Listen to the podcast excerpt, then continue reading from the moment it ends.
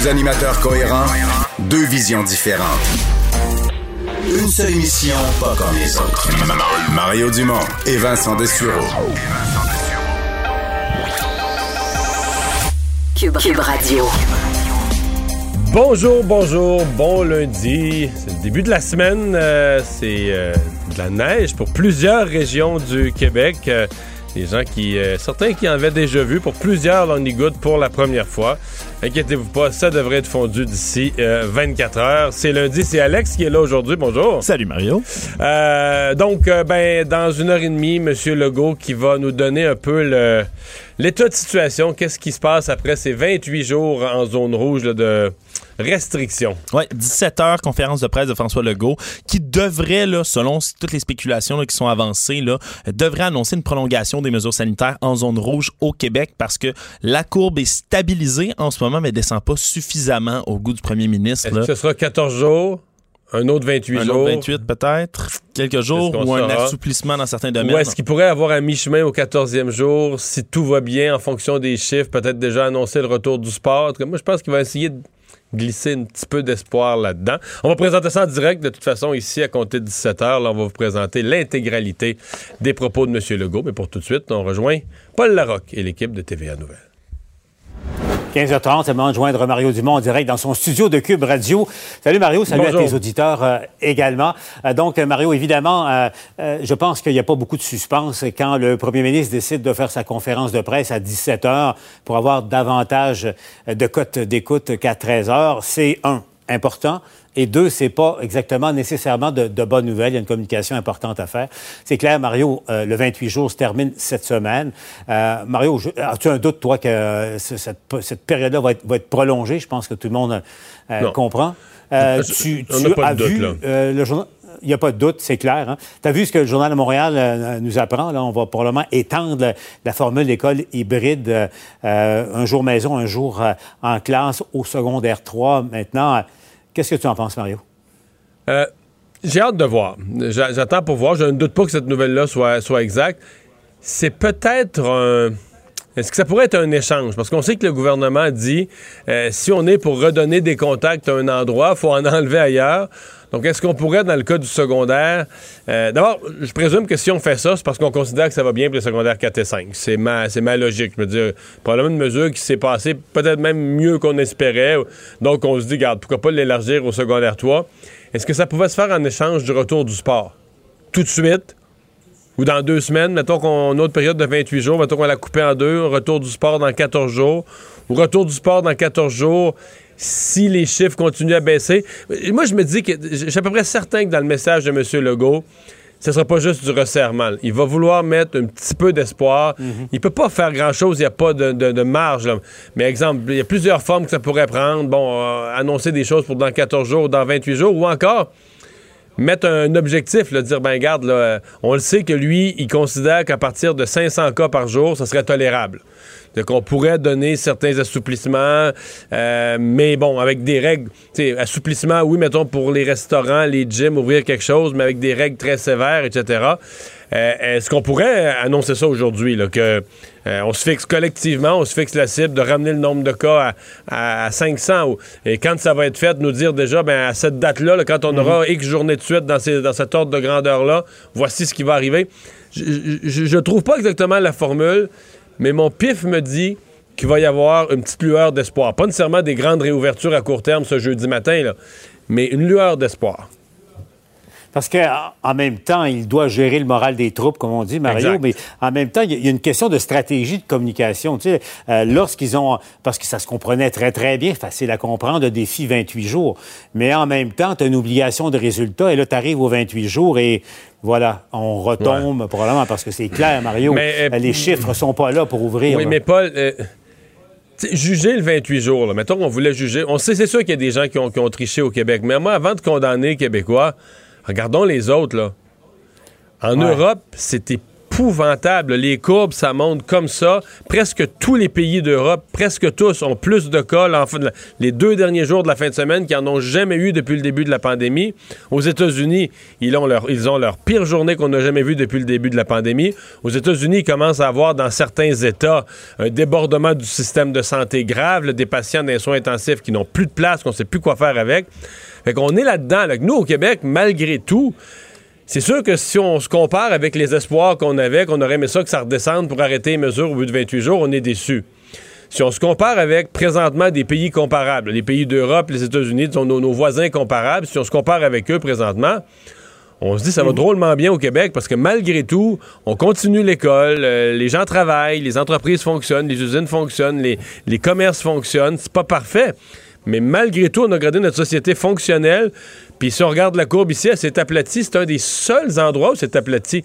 J'en présentais, ah. ce matin, à mon émission, je présentais 12 pays d'Europe. Puis les 12, la courbe est je voyais ça. c'est spectaculaire. Mais tu sais, Mario, au fond, euh, ça va mieux ici qu'ailleurs, mais pas suffisamment pour euh, revoir les, les, mesures en, zone rouge. Mais ma question, Mario, c'est au niveau de la, la stratégie. Euh, sais de communication politique ou en, en, langage militaire, quel est l'objectif que le premier ministre doit donner aux Québécois? Est-ce que c'est, encore une fois, se dire on, se donne un 14 jours ou, on atteint, comme tu dis, si on atteint 500 nouveaux cas euh, pendant une semaine, là, on va pouvoir ouvrir. C'est une décision stratégique à, prendre aussi de la part du gouvernement. Hein? Ben, moi, je pense que je pense que ce serait pas fou de fixer un objectif. En même temps, ça peut devenir démoralisant je sais qu'il y a des, épidémiologistes au Québec qui se disent ça prendrait pas grand-chose. Quand on voit à quel point c'est contagieux, à quel point ça va vite euh, aux États-Unis, en Europe, ça prendrait pas grand-chose qu'au Québec, ça reparte en montant contre notre gré. Le gouvernement doit gérer ça, gérer notre morale aujourd'hui, notre morale demain, euh, nos activités aujourd'hui, nos activités demain. Euh, il y a vraiment une volonté qu'on puisse fêter Noël. Ça, je pense qu'il y a une volonté dans tous les scénarios qu'on puisse assouplir les règles pour le temps des fêtes, mais pour ça, il faut être rendu à un certain niveau. Puis on parle déjà de la troisième vague qui arrivera après. Fait que c'est toute une euh, c'est toute une gestion. Donc pour aujourd'hui, moi ce à quoi je m'attends, je, je suis pas le secret des dieux, mais je m'attends à une prolongation euh, une demande d'effort de, de, discipline pour encore deux à quatre semaines au moins, mais des signaux d'espoir que c'est pas, on n'est pas devant, on n'est pas devant un gros mur là, qu'il n'y a pas d'espoir un peu de donnant-donnant en quelque part. Mario, euh, t'en as glissé un mot, l'histoire de l'ouverture euh, des gyms. Quand même pas rien ce qu'on a entendu euh, en début de journée. Donc, les certains propriétaires de gyms, pas tout, il y a un groupe qui s'est distancié de, du message d'aujourd'hui, bon, qui, on le disait de manière caricaturale, donc qui ont, qui ont sorti les bras, qui ont exhibé leurs muscles aujourd'hui. Mario, on va aller retrouver Sébastien Dubois parce qu'effectivement, Sébastien, revenons à ça, il y en a certains qui menacent carrément de défier le et d'ouvrir leurs portes euh, jeudi, peu importe ce que va annoncer euh, le premier ministre tout à l'heure coûte que coûte, eux, leur annonce, ils l'ont déjà fait et leur décision, ils l'ont déjà prise, effectivement. Ce sera jeudi, on ouvre nos portes. On a donné le 28 jours, c'est fait, on a respecté la volonté du gouvernement. Maintenant, on ne peut pas aller plus loin. Alors, c'est une coalition formée d'un peu plus de 260 membres. Il y a des gyms, des centres de euh, yoga, centres d'arts martiaux notamment, qui, euh, qui en font partie et qui terminent donc leur fermeture obligée de 28 jours. On ouvre coûte que coûte ce jeudi. À moins, nous a-t-on dit ce matin, que le gouvernement nous fasse la, preuve avec des études à l'appui qu'on ait des endroits au risque d'éclosion très, très, très important et qu'on représente un danger pour la population. Mais les propriétaires de gym à qui on a parlé, eux, veulent réouvrir pour une question de santé, de santé physique, de santé mentale également. On peut entendre certaines réactions de propriétaires qui étaient au point de presse ce matin. J'aime mieux prendre une contravention puis la contester avec tout notre groupe que d'arriver demain matin puis dire euh, écoute, j'aurais pu faire quelque chose pour la personne qui euh, peut-être qui a, fait une bêtise. J'aime mieux dire ça. Monsieur Legault, dommages collatéraux, enfants, anxiété, suicide, dépression, drogue, alcoolisme. S'il vous plaît, jeudi, écoutez-nous. Nous ne défions personne. Nous essayons d'éclairer M. le Premier ministre afin qu'il prenne une bonne décision ce soir et qu'il décide de déconfiner, comme il nous l'avait promis, les salles de sport. Bon, voilà, il y a plusieurs aspects. Mario, celui qu'on vient d'entendre, le dernier en ligne, là, s'appelle Christian Ménard. Tu as vu ça, ce que Félix Seguin du bureau d'enquête nous a appris? Oui, absolument. C'est un membre en règle des Hells Angels, du chapitre de Sherbrooke. Tout un porte-parole pour les gyms, Mario? Ouais, disons que c'est pas idéal comme porte-parole. Ça, ça, enlève la crédibilité un peu au mouvement, mais ça change rien sur le fond. Ça marche pas leur affaire. Là. On peut pas décider chacun. Ça marche pas. Mais non, on peut pas décider chacun qu'on ouvre. Euh, c'est les, Ah. les restaurants, les n'importe qui. Le gouvernement ne laissera pas faire ça. Ils font une erreur. Euh, Ils font une erreur grave. Et euh, puis toute cette histoire, parce qu'on l'entend souvent là. Puis euh, je me souviens, y les partis d'opposition ont un peu joué dans ce film-là. Il y a deux façons de voir ça. Tu pourrais fermer les gyms, les restaurants, fermer des groupes parce qu'ils ont été le lieu de graves éclosions. Le gouvernement a bien dit lorsqu'il leur a demandé de fermer, à reculons, pas parce qu'il trouvait ça le fun, le gouvernement, il ne leur a pas dit vous êtes le foyer de graves éclosions.